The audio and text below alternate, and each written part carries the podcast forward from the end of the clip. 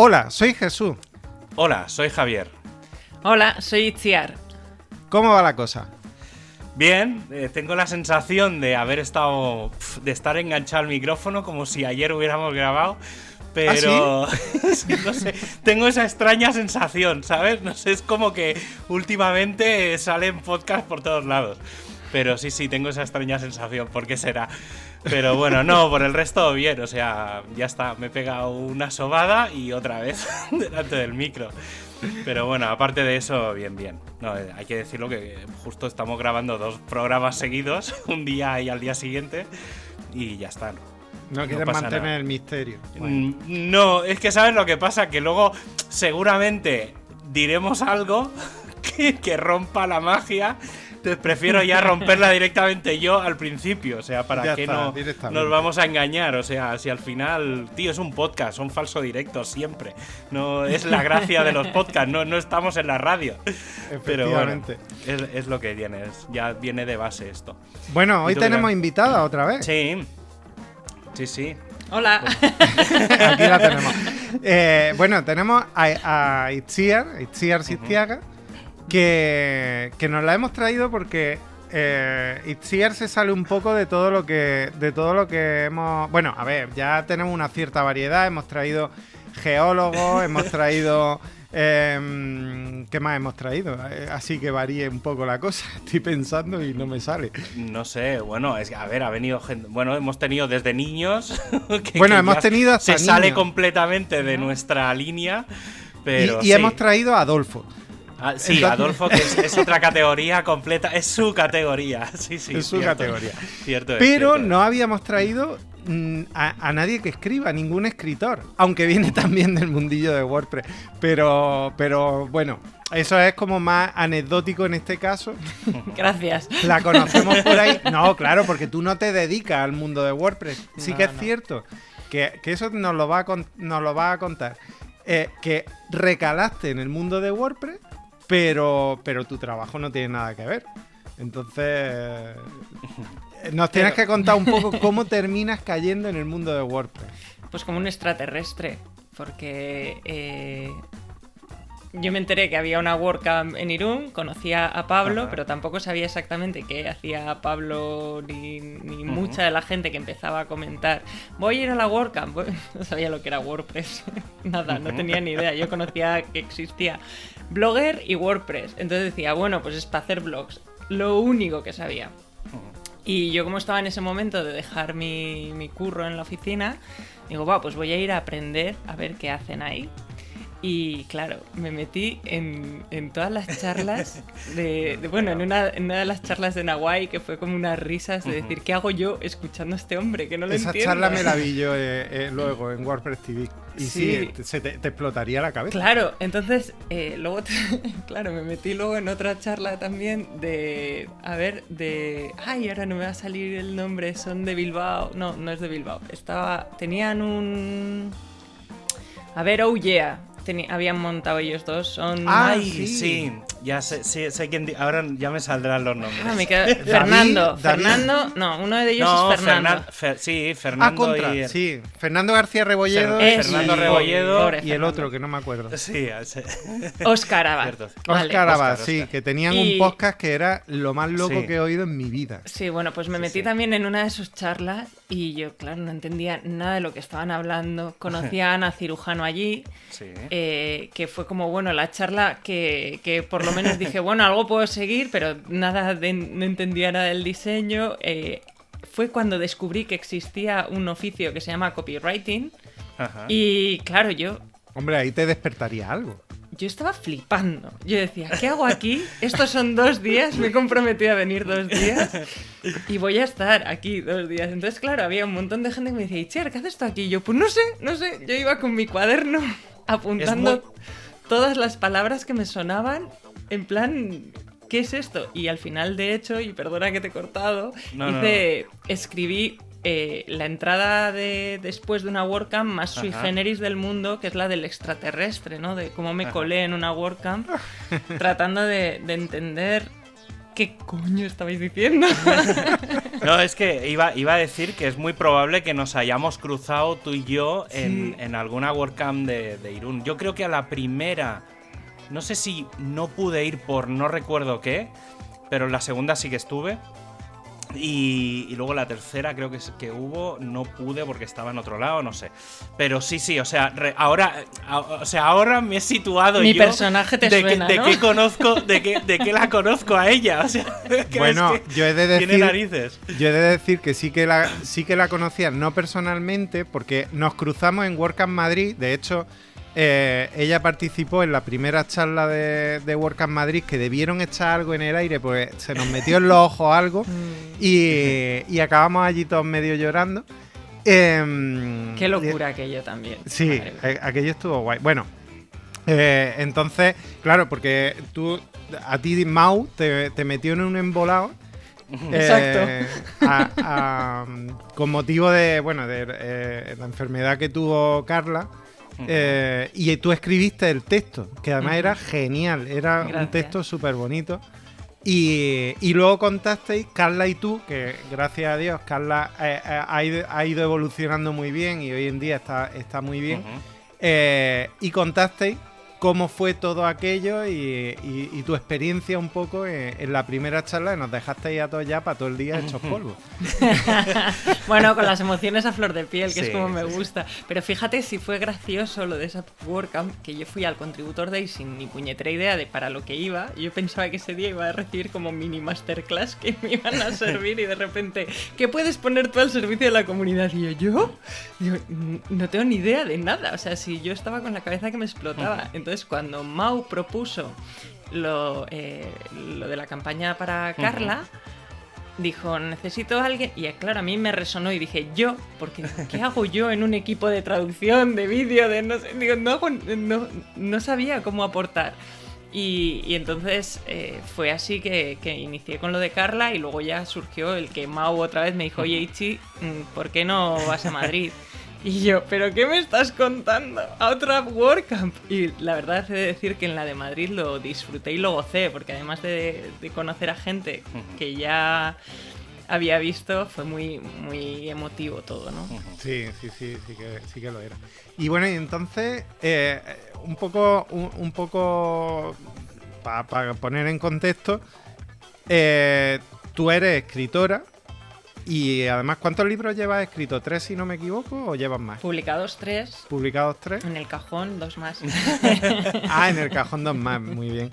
Con lo cual, eh, ahí entramos nosotros en esta parte puñadil de, de lo desconocido. Bueno, yo tengo, yo he de decir que tengo experiencia con editoriales, una y no más, dije, o sea, sí que es verdad que, que es una y no más, porque no sé, yo, a ver, también hace, hará 10 años, 10, 11 años, yo creo que fue sobre 2010, 2011, cuando me, bueno, me propuso Anaya escribir un libro, un poco pseudotécnico, Hostia, fue un drama. O sea, el tema de cómo maquetar los words era como, como una, una especie de macro que remaquetaba. Que, o sea, era horroroso. Y pensaba, joder, pero con lo fácil que es. Claro, y además mi padre, que ha trabajado, bueno, ha sido litógrafo, siempre ha trabajado en una imprenta, entonces, claro, es un mundillo que yo de rebote conozco, pero nunca me había encontrado dentro de él y hostia, aquello fue un dra- Yo dije, nunca más quiero trabajar por una editorial. Es como muy horroroso. Pero bueno, Sí, supongo que espero, espero que haya cambiado. No, no, va todo, va todo igual. Yo, de hecho, soy autopublicada. A mí me gusta el tema de la autogestión y controlar todo el proceso, que es más follón. Pero me gusta, es una aventura. Tú Sí, sí. te lo comes, tú lo guisas, tú lo comes y tú te peleas para que te abran las puertas en librerías y te haces el marketing y bueno, es otra aventura, es otra forma de entender la literatura. He, de decir, voy a meter un paréntesis que he buscado. Y el libro que escribiste en Anaya es el de cómo ligar en internet. Sí. No, ¿En serio? Me cago en mi vida. No, a ver, pero no, no te lo había contado nunca. O sea, esto es novedad, es novedad en el podcast, pero sí, yo creo que ya lo había explicado, ¿no? Sí, Sí, bueno, a ver, la- si queréis explico un poco la historia. Es un poco absurda, pero bueno, da igual, que son un minuto. Pero sí, sí, o sea, un día. A ver, claro, yo en, en desde 2000, desde el 99 hasta 2010 publiqué mucho en blogs, es decir, y, y- sobre todo si recuperáis textos antiguos, la gente que me conoce, y, por ejemplo incluso los libros que había escrito antes, que eran autoeditado- autoeditados y, y alguno que directamente salió en PDF, eh, la gente que, que me conoce dice que cuando los lee es como si yo les estuviera hablando, ¿vale? Dice, dice tengo tu la cabeza, es como si me lo estuvieras leyendo o me lo estuvieras explicando en persona. Y entonces, a partir de ahí, al cabo de un tiempo, que ya hacía tiempo que no escribía, me contactó Anaya, Anaya Multimedia en este caso, y me dijo, oye, tenemos un proyecto que es eh, publicar un libro sobre cómo ligar en Internet. Hablo, hablamos de 2010, cuando las apps y todo eso, los móviles no existían, es decir, hablamos de... No existía no Tinder existía tampoco, Tinder. ¿no? No, pero ya estaba Match, estaba Mythic, estaba Badoo, estaba Facebook. O sea, habían, er, habían plataformas, digamos, de web. Y entonces me pidieron escribir un libro técnico. O sea, no es un libro, digamos, de autoayuda. Que luego ellos mismos me reconocieron. Que, que seguramente hubiera que haberle dado un girito. Pero estuvo bastante entretenido porque no, no, no por. O sea, aparte de que me costó mucho escribir el libro, no los capítulos, porque eran, todos tenían como una mm, plantilla muy tal. Pero sí que al principio y al final añadí como dos secciones de autoayuda. Y una era de cómo publicar, cómo se publicaban fotos para los perfiles y tal. Y claro, eso dio mucho pie para aparecer en medios de comunicación. Porque claro, cuando la gente empezó a leer el libro y tal, entonces me empezaron a llamar de todas las teles, de las radios, claro, la radio es en la tele es más complicado, pero en la radio es y claro, yo que venía de haber hecho radio mucho tiempo, Claro, me ponía a explicar y claro, eso, un programa de noche, de estos de las 12 de la noche a la 1, claro que puedes empezar a sacar puntilla y tal, y fue muy divertido. O sea, la experiencia de marketear un libro para mí fue muy divertido porque además, como no era de lo que yo, a mí eso ni me, me la soplaba completamente. Porque, ¿sabes? Ni me va ni me viene. O sea, yo escribí ese libro porque me lo pidieron y luego me pagaron. Pero mm, De hecho, en la foto promocional apareces de es posible, pero salí en periódicos, salí en TV3, en un montón de radios, o sea, aquello fue y fue muy divertido. Fue muy divertida la experiencia posterior, pero ya digo, la parte de la relación con la editorial fue de no quiero más, es decir, claro, yo venía también de eso, de haber autoeditado cosas. Entonces, claro, era, joder, con lo, entre comillas, fácil que, que fue hacerlo yo y lo complicado que fue trabajar con una editorial. Pero no sé, bueno, ya está, anécdota aparte. Sí, ya está. Anécdota. Pero bueno. Entra, eh, entra dentro de tu bi- Sí, bibliografía, sí, yo, entonces, yo ¿no? tengo, En tu currículum tengo tres está. ISBNs. O sea, tengo dos que son autoeditados y uno que es de una editorial. ah, coño, es de Anaya. O sea, que, que no estamos hablando de. Sí, sí, es un. Madre mía. Esta, yo cuando me he levantado esta mañana. lo llego a saber. Sí, hombre, yo creía que ya lo habíamos comentado. Sí, lo habíamos comentado, pero lo había olvidado. O es que claro, es, que- para olvidar.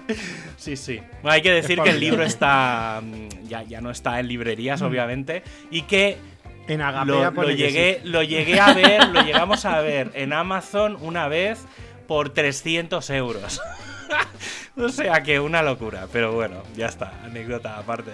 Así, ¿alguna, alguna anécdota que hayas tenido con, con- con la parte de publicar o tal? No sé, ya que me he puesto yo con lo mío. No sé, ahora me acabas de, acabas de superar eh, todas mis expectativas. Hostia. Porque me esperaba cualquier cosa, pero un libro sobre cómo Sí, ligar. sí, sí. de- de- o sea, te conozco poco, pero de ti ha sido como, ¿en serio? O sea, digo, ¿a dónde me habéis traído? Yo he dicho que sí, venía a hablar, pero... Sí, sí, es, es experiencias, experiencias vitales que tiene uno. Sí, de estas cosas que hay que probar en la vida. Sí, sí. Qué guay. Pues no sé, Qué sí. guay. No, es- pues yo de ese, de ese, de ese tipo de, de- de aventurillas no tengo, pero sí es verdad que me he solido meter en muchos jardines o incluso me han pasado cosas muy graciosas como ir a promocionar mi libro, ponerme a divagar sobre la vida y no promocionarlo y que se me acabe el tiempo de promoción y decir, hostia, hostia, que no he hablado de mi libro. Eso es muy común, ¿eh? Sí. Eso es bastante común entre, entre algunos. Bueno, a ver, entre algunos escritores. Vale, entre los despistados como yo, ¿no? Oye, y en la. yo, el mundillo, la parte. Mm, digamos, de. De, de, una vez que sale de la editorial para afuera, me lo conozco un poco porque mi mujer es librera. Y, y, claro, eh, de hecho recientemente, hace un par de semanas, hemos vivido la feria del libro. ¿Qué, qué tiene, o sea, alguna historia, alguna anécdota que, que tengas de firmando libros? Porque firmando libros surgen un montón de cosas. Porque claro, como charlas con la gente, la gente te cuenta un montón de cosas. Y a mí hay una cosa que me pasa y es que no me gusta hacer la típica firma de con cariño y ya está, ¿no? Me gusta escribir algo, guiar. y, luego das consejos, ¿no? De cómo ligar. no tengo, he de decir que no tengo dos dedicatorias iguales en ninguno de los libros que me han puesto delante. ¿eh? Sí, cambia el artículo. No, no, no, no, no, porque como no tengo nunca nada pensado y me. Es que todavía me traen del primer libro que escribí en 2006. Eso que todavía te lo traen y claro, joder, han pasado 15 años. Y claro, te lo ponen y claro que dices, hostia. Y entonces tienes que improvisar algo. Espero que lo disfrutases. sí, cosas, cosas es, que claro, es todo muy surrealista el tema de la firma del libro. Cuenta, cuenta. Sí, a, mí lo que me sucede es que eh, me me pasa que yo me pongo a escribir lo que siento en ese momento que le quiero escribir. Además, hay veces que me dicen, bueno, este libro es para esta persona que está viviendo este momento, que le pasa tal, que no sé qué, no sé cuántos, ¿vale? Es como que te ponen en situación y dices, venga, pues me estás pidiendo ahora que haga un ejercicio creativo, porque me estás pillando, igual hay cola de gente o igual hay una, un momento en el que estás un poco más espesa. Pero luego es otro momento divertido en el que tú estás ya escribiendo lo que te ha ocurrido y en ese momento te empiezan a hablar de otra cosa y yo no puedo estar a, escribir y a escuchar. Entonces, paro, miro así, que encima es como que tengo una mirada que quiero ser súper amable, pero es decir, a ver, vamos a dividir el tiempo. Primero firmo y luego hablamos. Porque si no, ni hago bien una cosa ni me voy a enterar de lo que me estás contando. Y entonces yo creo que hay gente que no se da cuenta cuando le miro de que de verdad le estoy diciendo, no puedo, ¿eh? No puedo. y es muy gracioso. Y luego, pues me ha pasado cosas muy, muy divertidas, ¿no? Con gente que, que viene a, a, que le firmes o a directamente hablar contigo. También hay gente que viene a pedirte el teléfono. También pasan, pasan cosas curiosas y luego muy bonitas, ¿no? Eh, por ejemplo, ahora en la Feria del Libro de Valencia me reencontré con uno de mis choferes de BlaBlaCar. Yo que viajo mucho a Valencia porque mi pareja es de allí. Pues él se había enterado por redes que yo iba y la última vez que yo viajé con él fue hace cinco años. Y entonces se presentó delante de mí y, y me quedé así, digo, hostia, ¿cómo se llamaba? ¿Cómo se, llamaba? Digo, porque... Entonces le digo yo, le digo, José Antonio. Y me dice, Carlos. Y le digo, ¡ay, casi! y le digo, en mi defensa diré que yo te vi de perfil todo el tiempo. Todavía si lo hubieran dicho José Carlos, pero José Antonio. Ya no, no di ni una. Pero cosas muy chulas, ¿no? Y bueno, yo creo que igual tengo más anécdotas de BlaBlaCar que de, que de los libros. ¿Qué, tal es viajar? Es que, ¿ves? Yo es una de las cosas que no. Yo no lo he hecho nunca. mi hermana sí que mm. es más así, más aventurera. Pero bueno, yo supongo que al final los viajes que hago suelen ser bastante más largos. Pues si no, no, no voy en bus. Pero el, tema de, de, viajar en coche así y tal, no, no, no sé, ¿eh? Sé de mucha gente ¿eh? que lo hace, pero, pero no sé, ¿qué tal es la experiencia esa? yo, soy, yo soy adicta, yo soy adicta. Eh, viajo muchísimo, busco además, es como mi primera opción, siempre busco un BlaBlaCar. Me encanta, es una forma de conocer gente, de, de saber también por qué la gente está en movimiento. Y de pasar unas horas acompañada, porque yo en bus, en primer lugar, odio viajar porque no me entran las piernas. Soy muy alta y, el viaje para mí es un horror. Y luego, es, fíjate que en un autobús estás con una intimidad brutal junto con la otra persona porque prácticamente te estás rozando y no, no hablas de nada. Eso es verdad, es muy incómodo. Y para mí es como un ascensor con un vecino que te cae mal. es lo mismo. Lo que pasa que en el ascensor vamos del primero al quinto o al séptimo, ¿vale? Pero en el autobús son horas con una persona que te sientes ahí, que está invadiendo tu espacio, además. Pero yo, ¿ves? Yo ahí quizá es algo, es, es algo, digo, cultural nuestro, porque justo es que ahora me ha venido el momento flash de, esa situación que precisamente es eso, que nosotros no estamos acostumbrados a hablar con el de al lado en el autobús, porque es como que, ¿para qué vas a, sabes? Es como que, mole, no sé, una situación que no es la normal. Pues hubo un, un, día que volvía del aeropuerto de Granada, Granada, que al final en el bus es media horita larga y tal. Eh, y un chico de que trabajaba en Microsoft además, o sea, es que claro, fue como todo, se juntaron el hambre y las ganas de comer.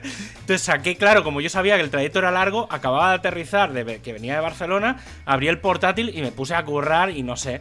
Y entonces el tío se me quedó mirando como en la pantalla de qué, está haciendo este pago.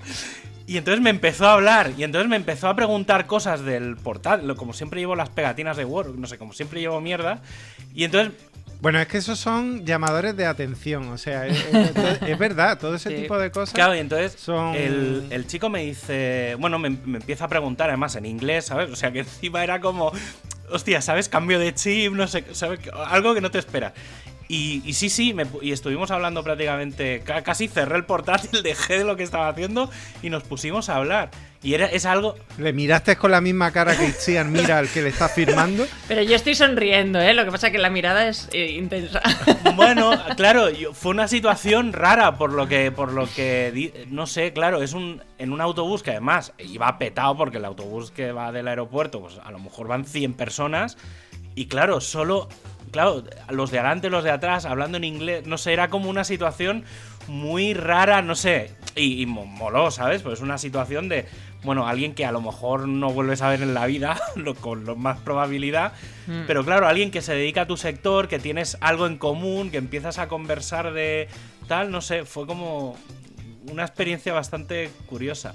Pero no sé, y luego en el coche no, no, no sé. Yo es que como soy bastante asocial, no, por, supongo que eso es lo que me tira pues para atrás en el, en el tema del BlaBlaCar. Pues a mí me encanta, yo he conocido a gente muy, muy curiosa. Y claro, independientemente de dónde vayas, es como que todo el mundo se presenta, cuenta un poco ahí qué hace, a dónde va. Yo también creo que los BlaBlaCar son los nuevos coches del amor, ¿no? Que, por ejemplo, lo que es la línea San Sebastián, es verdad, San Sebastián-Valencia, prácticamente todos los que viajamos todos los fines de semana somos parejas. Entonces es gracioso porque, eh, pues, por trabajo estamos todos separados. Entonces eh, hacemos el comentario, ah, tú eres la pareja de no sé quién, ah, mira yo viajé con él, tal, ya le conozco, ya tal cual. Curioso. Y, sí, sí, hay muchas relaciones a distancia y BlaBlaCar nos une. Tienen que poner ahí los corazoncitos. Digo yo que te nutrirá también de historias para... claro, claro. Claro, a mí es parte de lo que me gusta. Yo además soy muy preguntona cuando conozco a la gente. Y porque me gusta saber qué hace la gente. Y luego también es una forma de que si tú de verdad me hablas de ti, yo me voy a acordar de ti y en otro momento dado alguien igual me habla de no sé qué, digo, ah, pues yo conozco a una persona que hace eso o que hacía no sé qué y, incluso os puedo poner en contacto si por lo que sea pudiera funcionar, ¿no? O sea, yo creo que no estamos acostumbrados a hablar de, verdad y contamos un poco la superficie, ¿no? Pero sí. Y a mí me gusta profundizar. Sí que es verdad que hay un puntito, y supongo que, también va por ahí, que a veces es más fácil hablar de, de intimidad con alguien desconocido que no con alguien que conoce. O sea, obviamente hay, digamos, un nivel que si es tu pareja, pues es muy normal. Que, o sea, con gente muy, muy, muy, muy cercana, hablar de cosas íntimas está bien. Pero en general, con la mayor parte de conocidos de tu entorno, no es algo. Precisamente porque te da cierta vergüenza porque esa persona te conoce mínimamente. Pero hablar con un desconocido que, que seguramente no volverás a ver, o puede ser que hables con mucho tiempo y tal, que es una cosa muy puntual, sí que es verdad que la gente es como que es más fácil abrirse. Sí, porque tenemos miedo de que nos juzguen o miedo a sentirnos vulnerables. Entonces, cuando te estás presentando a alguien nuevo, siempre puedes crearte tu personaje. Y igual ese personaje es precisamente el real, ¿no? El auténtico que dices, es que yo no me tengo que esconder ante nadie. Este soy. Y como me da igual si te gusto o no te gusto, este soy. ¿No? No me vas a rechazar. Que igual un poco el miedo que tenemos con el entorno es que si igual nos salimos del camino que ellos piensan, ¿no? Eh, ya no somos tan, tan guays. Sí, sí, y además que a lo mejor mm, tu entorno tiene una cierta... Em, bueno, eh, iba a decir como una cierta orientación en el sentido de que pues son una forma de ser, a lo mejor son más no lo sé, tienen ciertas aficiones y a lo mejor tú tienes aficiones que, que no cuadran mucho y, y, es como que, bueno, ¿y aquí para qué voy a hablar de esto? Si no, no lo entienden. Claro. No, es un poco, que es lo que nos pasa a los que nos dedicamos al mundillo web y, WordPress y todo esto, que por eso nos juntamos, porque en realidad no nos entienden. Bueno, yo creo que todos nos juntamos en determinadas áreas con aquellas personas que, con las que no nos sentimos unos locos o unos taraos, ¿no? Sí, yo creo que sí, yo creo que sí. Y una pregunta, porque esto sí que no te puede ir sin que te lo pregunte, porque, a ver... A ver, ¿eh? ¿Qué miedo me dais? Escribirme, no, escribirme resulta tremendamente difícil. Y, yo que te, sigo por Instagram, te he escuchado con, tu podcast y, y, sobre todo en Instagram, por ejemplo, eh, este verano que has estado por ahí en moto y todo eso y, tenías como momentos de, introspección, además tú te, abres mucho ahí y cuentas muchas cosas. y yo pienso, eh, lo de que vengan las musas es muy bonito, pero pueden venir o te pueden dar un plantón de cojones. Entonces, eh, cómo, gestiona eso? Porque, porque tiene que ser complicado. Eh, desde el que surja una historia construida completamente... Mm, no surge así de, ah, voy a escribir sobre Harry Potter y que hace esto y no sé qué, no sé cuánto. Eso tiene que ir surgiendo a partir de una chispa y que algo tiene que ocurrir, pero, pero ¿eso cómo se explica? Para mí son impulsos. Es necesidad de escribir sobre algo que siento en un momento dado, sobre una imagen o una emoción. Y, y por ejemplo, en relación al viaje, claro, a mí me apetecía mucho contar cómo estaba siendo el viaje que estábamos haciendo. Fueron 2.600 kilómetros en moto, toda la, costa norte, hasta desde Irún hasta Finisterre y luego bajar hasta Portugal. Fue súper bonito, cada día era distinto. Y entonces me apetecía dejar como un registro de lo que estábamos viviendo, pero más de un modo personal. Entonces yo me basaba en la emoción predominante del día o en el suceso extraordinario del día, ¿no? Como cuando la moto se paró y nos dijo, no, aquí nos tenéis que quedar, y yo lo interpreté como una señal del universo y que soy muy mística, dije, no, no, aquí nos tenemos que ir de aquí, no, nos vamos a estar aquí, y, fue la locura de a ver dónde nos hospedamos hoy, ¿no? Y dónde dormimos, que llevamos 400 kilómetros a la espalda y qué vamos a hacer, ¿no? Yo creo que es conectar con lo que sientes en cada momento, y sobre todo no tener miedo a lo que vaya a salir, no escribir con expectativas tampoco porque cada texto tiene una función. Algunos son para soltar, para liberar espacio del disco duro, y utilizo vuestro argot además, y, otros ya tienen como otra finalidad, ¿no? Son textos para que sean leídos, para que acompañen a otras personas, entonces ahí yo creo que también la motivación es distinta. Yo es que en mi caso escribo todos los días, aunque sea un poquito, en cualquier lado, ya sea a mano, ya sea en Instagram, ya sea en, mis cuadernos, yo escribo. Aunque sea mm, que no tenga nada que ver con lo que estés trabajando en ese Bueno, me imagino que concentrará el tiempo de trabajo cuando es para un Sí, sí, pero luego también escribo porque a mí me ordena la cabeza. Y, yo voy, me imagino a vosotros también, pero muy rápido, muy rápido. Y, y, soy una persona que estoy muy abierta a estímulos, entonces constantemente estoy recibiendo información también el tipo de personas y el trabajo que tengo me hace relacionarme con gente que emocionalmente está muy movida y todo eso al final eh, es una mochila que hay que ir liberando de, alguna forma y también me da ideas para otras cosas. Entonces yo necesito escribir para, para Itziar que siga siendo Itziar con sus cosas y, apartar. Te ha hecho...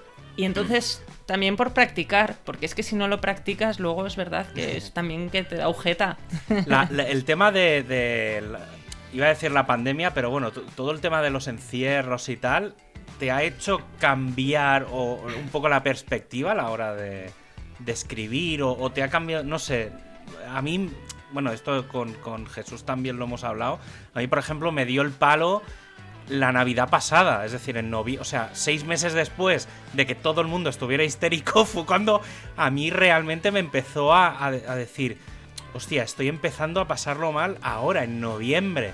¿Sabes? Porque claro, ya era. ya empezabas a arrastrar. Mm, claro, eso desde el punto de vista creativo y mm. tal.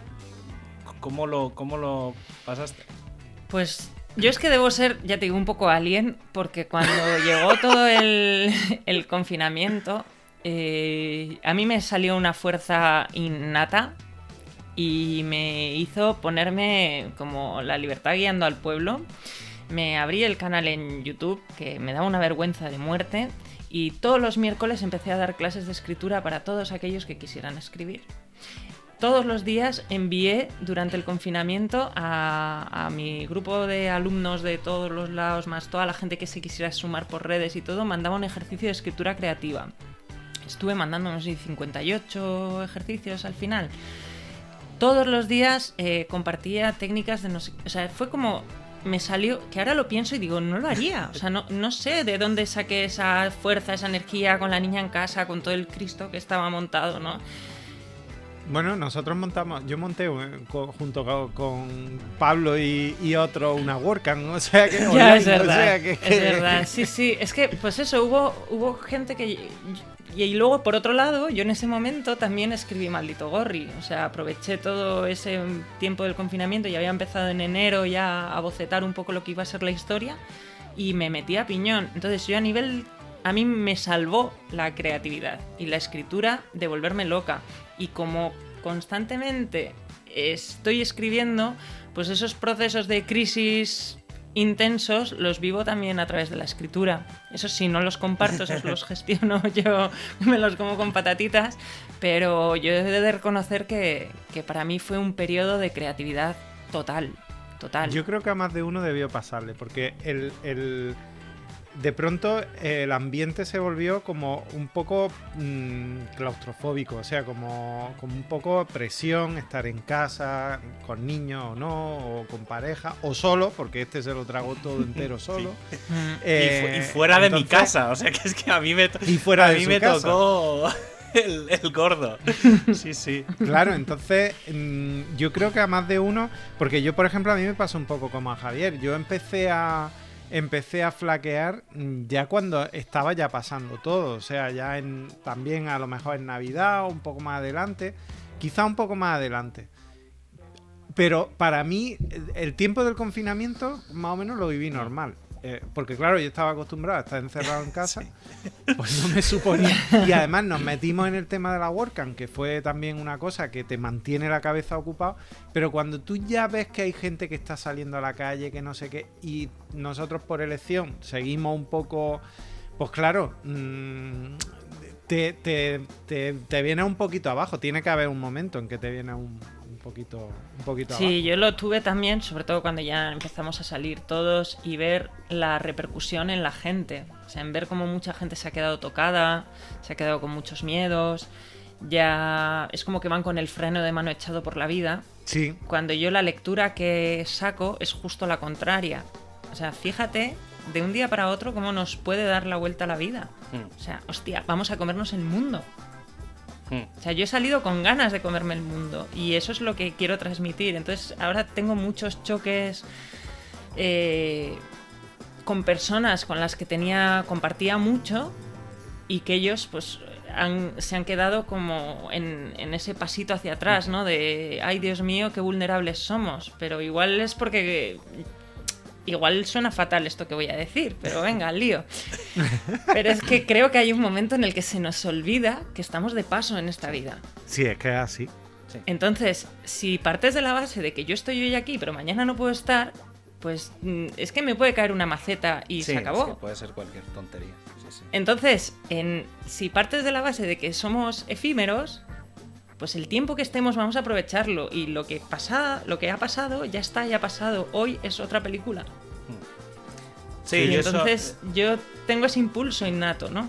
Sí, yo eso, por ejemplo, el, yo lo veo mucho con el tema de viajar, ¿vale? O sea, creo que es, es, o sea, hay como, o sea, ahí sí que se ha dividido completamente la gente, ¿vale? Es decir, gente que hablemos de la gente que habitualmente viajaba, ¿eh? no solo hablamos de unas vacaciones, sino de gente que se movía. En nuestro caso es el, más claro, por ejemplo, yo durante, no sé si fue en 2018 tal, cada mes estaba en un sitio diferente porque fui a todas las WordCamps, pero sí que es verdad que, por ejemplo, yo el, el año pasado me planteé ir a la mitad de las WordCamps tal y moverme y justo por eso me pilló todo todo el fregado fuera de casa porque justo estaba en tres WordCamps que eran fuera de, de Barcelona.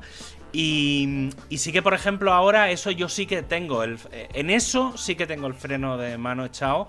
Porque sí que es verdad que la decisión de empezar a quedar con gente ha sido. Ha llegado octubre, vale, voy a empezar a hacerlo. Pero ha, ha sido un año y medio después, ¿vale? O sea, hasta octubre. Sí, a mí me ha pasado. ¿vale? Igual. O sea, ha sido como. Vale, creo que ahora es el momento. Pero, por ejemplo, el tema de viajar, mmm, obviamente, si tengo que ir a casa o tal, pues bueno, son viajes, digamos, controlados porque vas a sitios conocidos. Pero, por ejemplo, el tema de las WordCamps, yo no me planteo viajar ya hasta junio del año que viene. ¿Por qué? Porque, ¿sabes? Está ahí el tema de...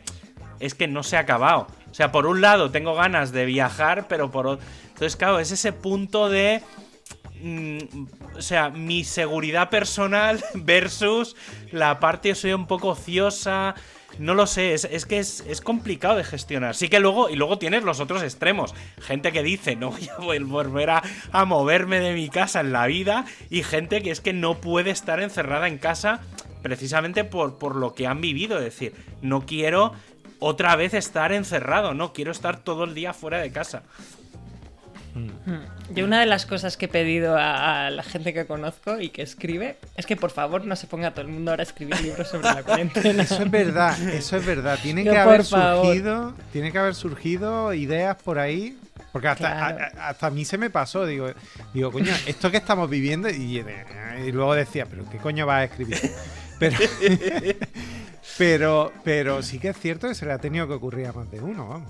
Espérate, yo estoy esperando. De aquí a 3, 4 años va, eh, empezarán los libros hablando del confinamiento y, de, y del efecto pospandémico. Eso seguro. De distopía, de la distopía. Pero eso, sí, fíjate, sí. hay una, una. Que creo el otro día hablando, que, que estábamos hablando de series.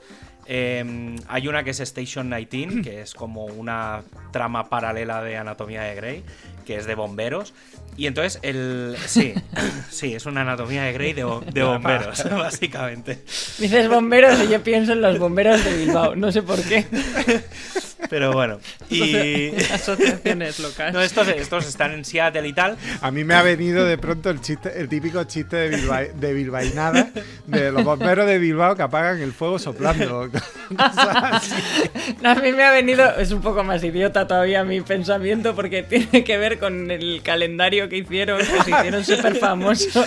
Entonces estabas hablando bomberos y yo he pensado en ese calendario bueno. que no lo he visto en mi vida. Hombre, a ver, teniendo en cuenta un poco el tipo de y tal, ese tipo de series, pues, pues sí, va un poco por ahí.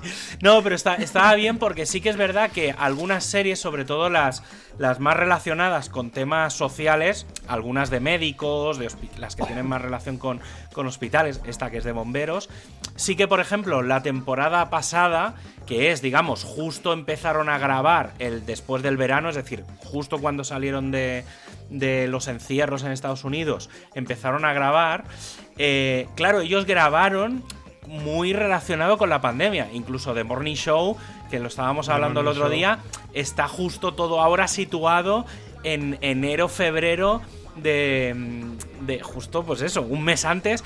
Y claro, es lo que alguna vez lo, lo comentamos con Jesús de es que no veis lo que está lo que está pasando. ¿Sabes? Claro, tú lo has vivido y dices, pero tío, no, no estás viendo lo que está pasando, que trabajas en un puto programa de televisión. ¿Cómo no eres capaz de, de ver que empieza a haber información de China y tú no informas de nada?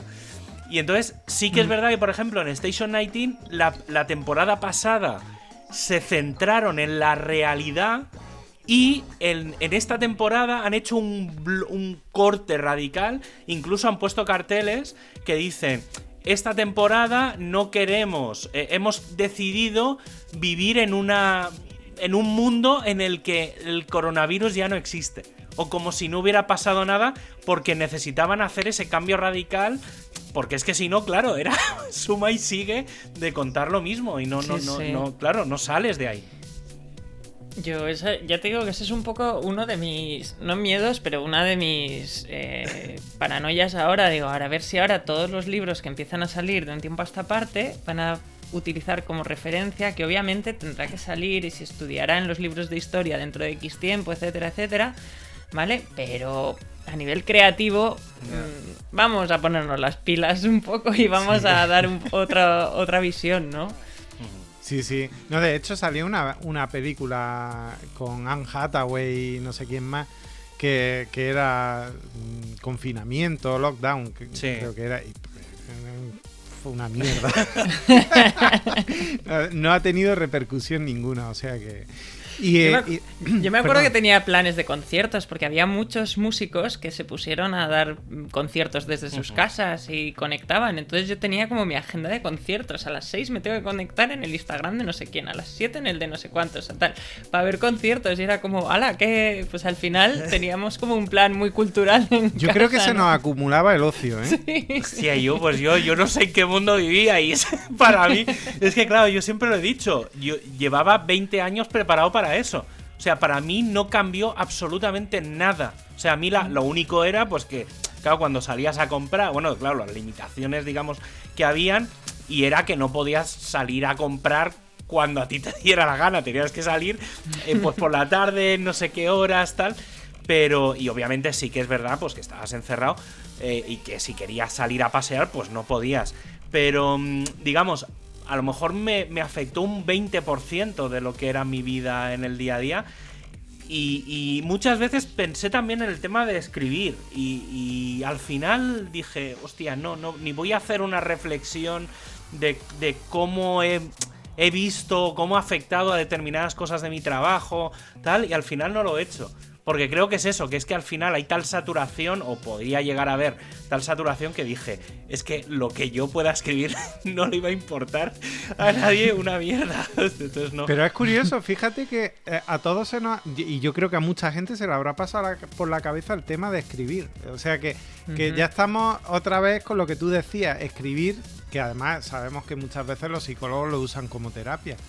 Eh, escribir te hace soltar, ir soltando Sí, sí, es un eh, drenaje total. es un drenaje. Lo que pasa es que muchas veces la gente no se atreve a escribir porque lo que tiene miedo es saber reflejado lo que siente dentro, ¿no?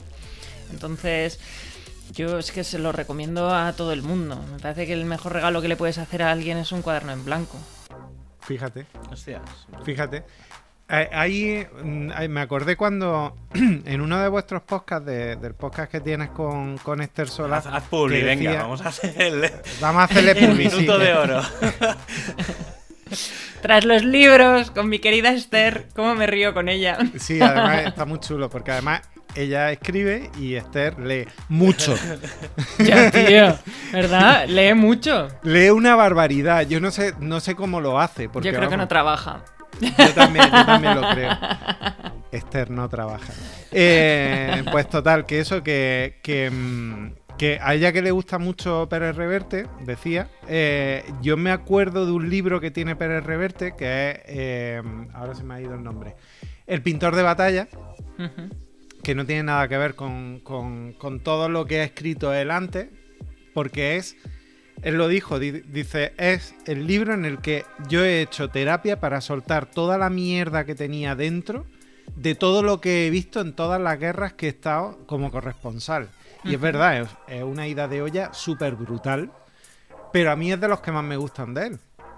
Porque, a ver, si lo entiendes así, si lo entiendes como, ojo, es que se está dejando llevar, está soltando lo que tiene dentro la verdad es que es un libro muy chulo. Y, creo que es así, que es que al final cuando tú sueltas eh, todo lo que llevas dentro escrito y si además tienes la capacidad de escribir bien, pues, pues al final puedes construir algo muy, muy sólido y muy, y sobre todo que también ayude a otras personas, porque hay gente que no encuentra palabras para expresar lo que siente. Y yo, por ejemplo, yo siempre he dicho que eh, para mí los libros fueron mi refugio cuando era un adolescente que se sentía fuera del mundo, incomprendida total, y que yo siempre he sido muy intensa desde pequeña. Y tenía mucha facilidad para hablar y para hablar de emociones y de sentimientos. Y claro, era un puñetero bicho raro. Yo siempre me entendía con la gente mayor, pero para los de mi clase yo era como esta flipada de que va. Y entonces yo me refugié en los libros y ahí encontré historias que hablaban de las cosas que a mí me inquietaban. Y, fue como una especie de enamoramiento, decir, vale, o sea, no soy rara. O sea, no estoy en el lugar adecuado para yo poder desarrollarme. Entonces, a partir de ahí fue que empecé como mi búsqueda hacia personas con habilidades, inquietudes artísticas y sobre todo de expresión para poder encontrar mi sitio. ¿Y en qué, en qué tipo de libros, con esa edad, en qué tipo de libros te, te sumergías? Pues, a ver, con 16 yo me acuerdo que se cruzó en mi vida un libro que era el de Martes con mi viejo profesor, de Mitch Albon. hablar muy bien. Y está aquí en la casa, lo tenemos. Mitch Albon, que fue un, para mí un libro como muy... Es muy sencillo. Es la historia de un tipo que se entera que su profesor de la universidad, un hombre que le marcó mucho, eh, está con esclerosis lateral, que es una enfermedad degenerativa muy dura y bueno, decidí ir a visitarle todos los martes y hablar con él sobre la vida. Entonces, bueno, va haciendo como un, hace unos saltos en el tiempo y, sobre todo habla de, pero hablan como estamos hablando vosotros y yo, o sea, sí. Y me pareció tan tierna, tan humana, tan natural que, que, dije, wow, yo quiero seguir esta línea de libros. Entonces empecé a leer mucho a Mitch Albon, Leí también a Marc Levy, también eh, empecé a leer a, Isabel Allende y su construcción de mundos fantásticos y su forma de hablar de las relaciones personales y José Luis San Pedro, por supuesto. para mí José Luis San Pedro es como el maestro del humanismo, ¿no? Es maravilloso. Pero José Luis con San Pedro con 16 años. Sí, que es que yo era muy intensita, ya te digo, y me, leía, me leí los versos satánicos también ahí escondidas, que no me dejaban leerlos, y me leí Lolita cuando tenía 13, que tampoco me lo podía leer en, aquella época, y buscaba siempre otras cosas, es que no me conformaba con, los libros de barco de vapor, ya se me habían quedado cortas las historias. Sí, sí. Y ahora... Bueno, yo con, con, 16 años yo me metía, me leí como tres o cuatro, tres veces seguidas me parece me leí el, nombre de la rosa, no sé por qué, pero bueno, porque me gusta mucho. Pero también me, metía sobre todo novela histórica, yo era más, más, de novela histórica. Y cuando entras, por ejemplo, ahora cuando entras en una biblioteca o en una librería, ¿dónde vas? ¿Qué es lo primero o no sé, qué es lo primero que haces? Cuando claro, para eso es Pues nunca me fijo en los libros que hay en las mesas. Siempre voy a las estanterías. Tú buscas lo oculto. No sé, es, algo curioso. También porque pienso que en las mesas están puestos por defecto los, libros, los tops y tal. Entonces huyo un poco de lo que me están tratando de vender. Sí, entonces yo voy a, los libros. Desde que estoy con Esther en el podcast, es verdad que mi forma de buscar libros ha, cambiado mucho porque para que no me dé tiempo a leer a su ritmo, en vez de buscar igual los libros que me gustan del todo, voy buscando los que sean más finitos. pero, pero normalmente siempre voy a las estanterías y una cosa que me gusta y que soy muy consciente que lo hago y, y sálvese quien pueda, quien no lo haga, cuando voy a alguna casa por primera vez, buscar dónde tienen los libros. Y observar Debajo de la pata de la mesa. Pero observar. Yo de reconocer. Me encanta. Yo de reconocer que precisamente. Bueno, claro, en mi casa siempre ha habido millones de libros. claro, mi padre, como los imprimían allí. Claro, además trabajaba en una imprenta bastante tocha de, allí, de cerca de Barcelona. Y siempre traía un montón de libros. Claro, cada vez que se hacía uno en mi casa siempre ha habido muchos libros y, ya la... Bueno, después de mudarme, bueno, cuando, cuando me fui a mi piso, mis padres me encalomaron un montón de libros que, que ya no cabían en, en casa de mis padres.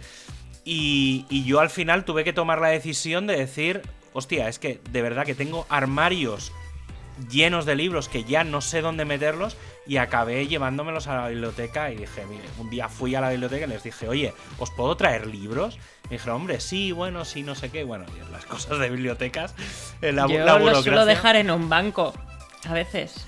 Si ya me quiero deshacer de alguno, lo dejo en un banco con una nota. Claro, yo para uno, para uno sí, puedes dejar uno, pero claro, es que yo te hablo de eh, llevé tres bolsas del Mercadona hasta arriba. O sea que es que no podía. Sí, sí, te aseguro. Y todavía, y me quedé con los libros de decir me voy a quedar en casa con los libros que más me han impactado, los libros que más me gustan. Y entonces tengo dentro del armario encerrados, tengo libros bastante antiguos y luego tengo mi estantería, pues tengo los que, digamos, los que más habituales, pero sí que, pero a lo mejor tengo 10, ¿sabes? El, como el top de, estos son mis 10 libros. Ah, no, Pero yo, sí, sí. yo soy yo soy incapaz de eh, soy incapaz de deshacerme de libros. De hecho, en casa de mis padres todavía hay un montón de libros que me tengo que traer, pero no tenemos estantería suficiente. Y, eh, y- y esta es la discusión recurrente con mi mujer de, de a ver cuándo hacemos las estanterías, que allí están en la, en la casa los libros, que es alucinante, como en una habitación de, de, de- vamos, de, de una, de un adolescente pueden caber tanto libro que no sea capaz de, de- de distribuirse luego aquí en una casa. Claro, aquí se juntan eh, con, con- Los de dos. con los. Y además, para colmo, como mi mujer es librera, de vez en cuando aparece por aquí un libro Claro. de pronto que ya ni me dice que ha entrado. Y, y- y de pronto lo veo y digo, "Mm, este es nuevo, ¿no? Allí hay una- un montón de libros esperando venir. Y claro, pero yo soy incapaz de deshacerme de libros. O sea, es que no, no puedo. Eh, Yo fliparía teniendo una biblioteca de estas. No digo lo- los 13.000 volúmenes que pueda tener Pérez Reverte, pero, pero sí que eh, una biblioteca, una casa llena de libros a mí me flipa. Y es que claro, yo ye- yendo a ese punto, precisamente me lo planteé al revés. Dije, es que tengo aquí un montón de libros que están quietos, que no se leen, que están cerrados en una caja. Hostia, ponlos en circulación, es decir, porque seguramente hay un montón de estos libros que en la biblioteca ni han existido ni existirían si no fuera porque claro, so- además, claro, es que está- hablábamos de libros pues de los 70, 80, 90, que claro, el más joven, el más joven que doné tenía a lo mejor 20 años. Entonces, claro, los llevas a un Están ya descatalogados. Obvia- ya sí, todo lo que llevé estaba hiper descatalogado porque ya digo que eran libros viejísimos. Y, y claro, ¿sabes? Los llevas a un sitio donde, a lo- pues un poco eso, el, el tema de lo que tú estabas diciendo de voy a una librería y busco cosas raras. Claro, hay gente que va a una biblioteca a buscar cosas raras. Y entonces yo me lo planteé así, de decir, hostia, pues voy a ser el que proporcione una lectura desconocida a alguien desconocido. Y ha- han puesto tu apartado ahí, los pues libros de... Casi, casi. No, sí que es verdad que me dijeron que, mm, que algunos libros, porque la biblioteca la que tengo cerca de casa eh, tiene como una parte muy especializada en temas de, de cocina y cultura culinaria y tal. Entonces, claro, era como seguramente muchas de las cosas que me has traído no cuadran, pero lo gestionaremos para que se distribuyan por el resto de bibliotecas de, en este caso no sé si eran de la Diputación de Barcelona, o sea que seguramente de, de alrededor de, de Barcelona. Pero sí, sí. Como, como sugerencia, otro lugar donde hacen mucha falta libros y, y los acogen con mucha con mucho agradecimiento son las cárceles. No, no sabes. Mm. Sí, de hecho en la, la- la librería en la que trabaja mi mujer, pues mm, bueno, ellos trabajan más en temas religiosos, pero, pero claro, que también hay gente que, que pide un poco eso también, ¿no? Porque están en hacer- una Iba a hacer situación... un chiste un poco horrible, digo, novela negra no aceptan, ¿no? Igual algunos sí, pero. Pero, pero no, es verdad que, que, que siempre aceptan, hacen campañas, eh, en la librería de, mi mujer hacen campañas de recogida de libros para, para llevarla a la cárcel y lo, y lo reciben con mucho agradecimiento porque claro, allí hay gente que, Sí, sí. que necesita ocupar el tiempo. No tienen, sí, eso te iba a decir, que no tienen. Y- Hay veces que, que no hay nada más que hacer que el, leer. el tiempo y la mente, sobre todo. Entonces, Ya. pues... es- Oye, es pues qué interesante. Muy bien, voy a preguntar yo aquí si en Martutene también tienen la biblioteca abierta. Pues seguramente, seguramente. O sea, eso, eso casi seguro. Eh, O sea que, que esa es una, esa es otra opción que puede ser, que puede ser interesante. La labor social Oye. de este programa. Ya, Eh, es que ya- cada ya programa. hemos hecho el minutito siempre- social. Sí, es que cada programa siempre sale alguna Sí. tontería, a veces muy, muy absurdas, otras veces más Sí, serias, con- pero sí, sí, es bastante interesante esto. Yo no, no, Eh, no el tema con Nahuay, con Nahuay fue un poco más intestinal, pero, pero bueno, eh, aquí nos hemos puesto un poco más serio. Te, te iba a preguntar, yo, yo cuando yo era también un niño un poco raro y eh, yo me acostaba todas las noches con un libro. Eh, la niña, la, la niña Itziar era así también, se acostaba con un libro todas las noches. Con el diario. Yo escribía todas las noches un diario. Anda, yo también Todas, estuve un todas tiempo las escribiendo noches. diario. Todas las noches durante mm, años. Y como anécdota os contaré que justo en marzo, bueno, fue todo el mogollón del año pasado, pues una semana antes, yo me fui con una amiga así un poco bruja que tengo a un prado ahí en Navarra a quemar todos mis diarios. Coño. Y solo me quedé con el primero. Algo Anda. como muy simbólico que me apetecía hacer, en plan de quiero que al final yo a esto no voy a recurrir más, ya estas historias no las quiero compartir y no quiero que nadie lea esto. Oh, sí, eso es una putada, porque yo tengo también una montaña de diarios. Además, mis diarios, pues, los tuyos serían más interesantes, porque tú eres más.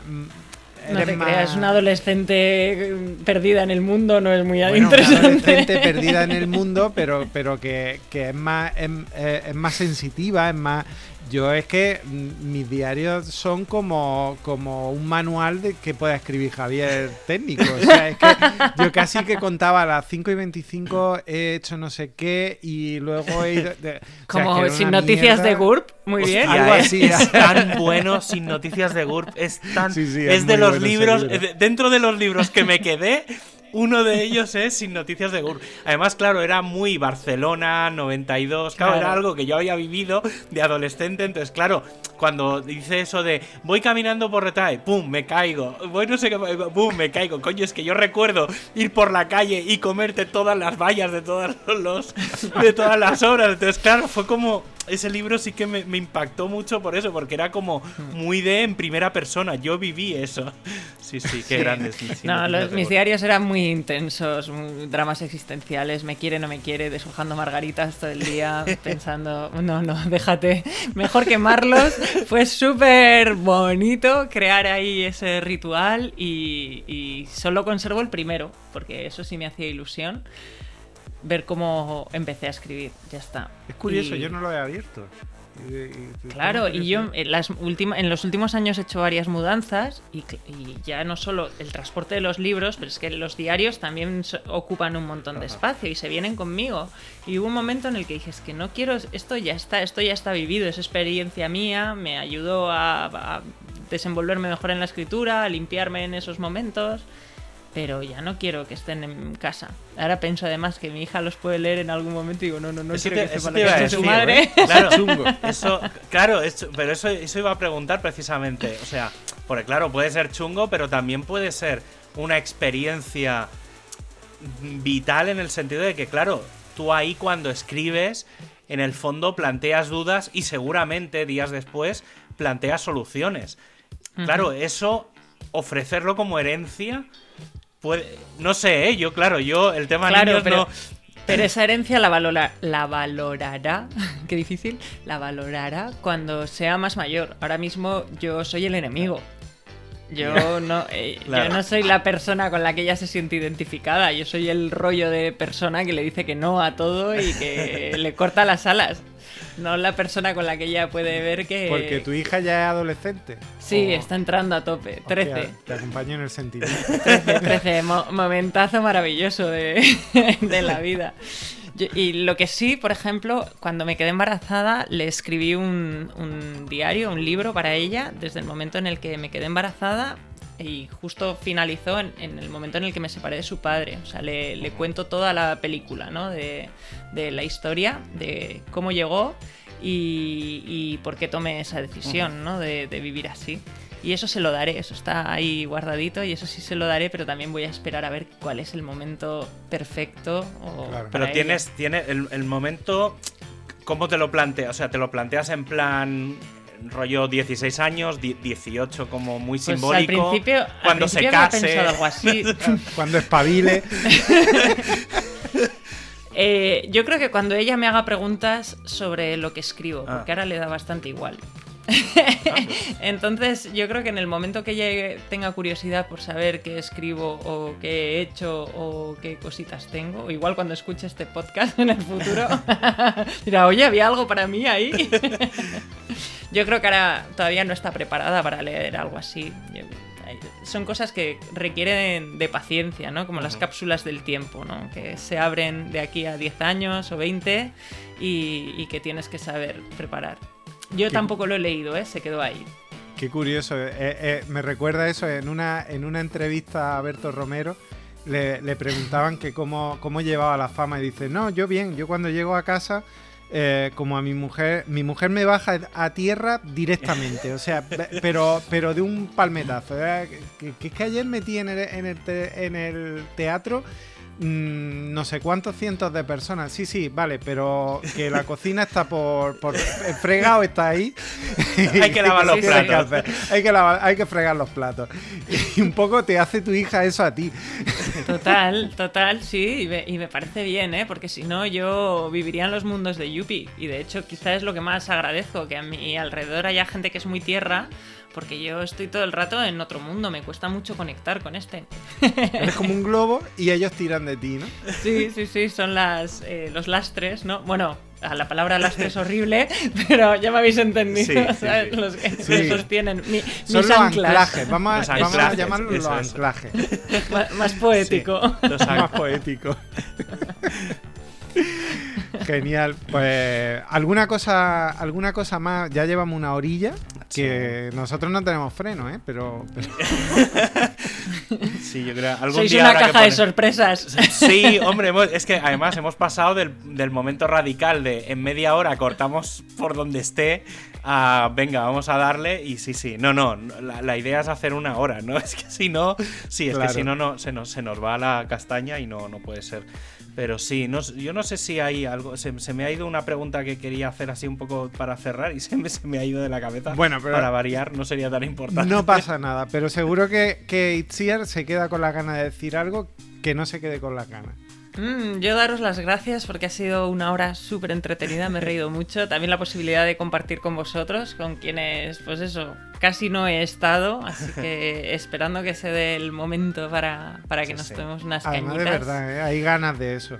Y, y, nos sigamos riendo un poquito de todo, que yo creo que ahí está un poco la gracia de la vida, reírse de todo lo que venga. Sí, eso sí que es verdad que es súper importante y muy recomendable el tema de, de, de, escribir, de lo que uno siente. Yo, para cerrar así un poco, yo lo he hecho, lo hice en modo digital, porque, bueno, obviamente era un poco lo, lo mío. Pero sí que es verdad que yo en su día, hace muchos años, no sabría ni, ni situarlo en el tiempo. Debía de ser sobre 2004, 2005, así. ¿No existía el formato TXT? Es que no, pues iba, iba por ahí porque me monté, me, claro, mira, te digo más, fue antes de WordPress, porque si no lo hubiera montado, luego pensé, coño, lo voy a cambiar y lo voy a migrar a, a WordPress, pero fue en un me, me, monté yo una especie de mini software de blog y era todo en formato muy TXT, o sea, era como entonces yo tengo los TXTs originales, los debo de tener guardados por ahí en mi síndrome de digiógenes, eh, entonces debe estar guardado todo por ahí y me monté una especie de blog cerrado para al que solo tenían acceso cuatro o cinco personas. Es decir, un poco lo que hablábamos antes de no, le voy a dejar ver esto a gente y era una cosa como muy privada en la que yo vomitaba mi día a día y lo recomiendo enormemente.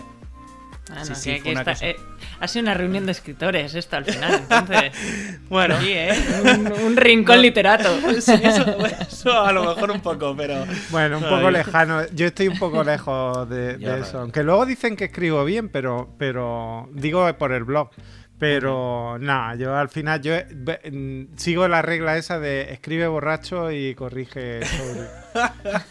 sí, no conocía esa, esa, forma. Sí, sí, el método Bukowski, total. sí, total. Pues nada, ¿dónde, ¿dónde podemos encontrar tu último libro, por ejemplo? Pues en mi web, en itziarsistiaga.com porque en librerías, como soy autopublicada, pues en muy poquitas. En Euskadi es muy fácil encontrarlas, pero fuera de Euskadi lo más sencillo es a través de mi web. pues nada, pues, pues, eso, a quien le interese, que vaya... Eso es, a quien corresponda. a quien corresponda, efectivamente, sí, porque como nos escucha gente tan dispersa y tan diversa, pues sí, sí. Pues nada, pues ya está, lo dejamos aquí, porque si no es eso. Yo me comprometo a leerme, a leerme tus libros, que no me los he leído todavía. no, está dentro del código de conducta de WordPress ni nada. No, no, pero, yo me comprometo a leérmelos porque tengo curiosidad. Oye, también por, por, la obra de uno se, le va conociendo también de, alguna forma. Sí, Cierto. sí, en eso sí que estoy totalmente de acuerdo.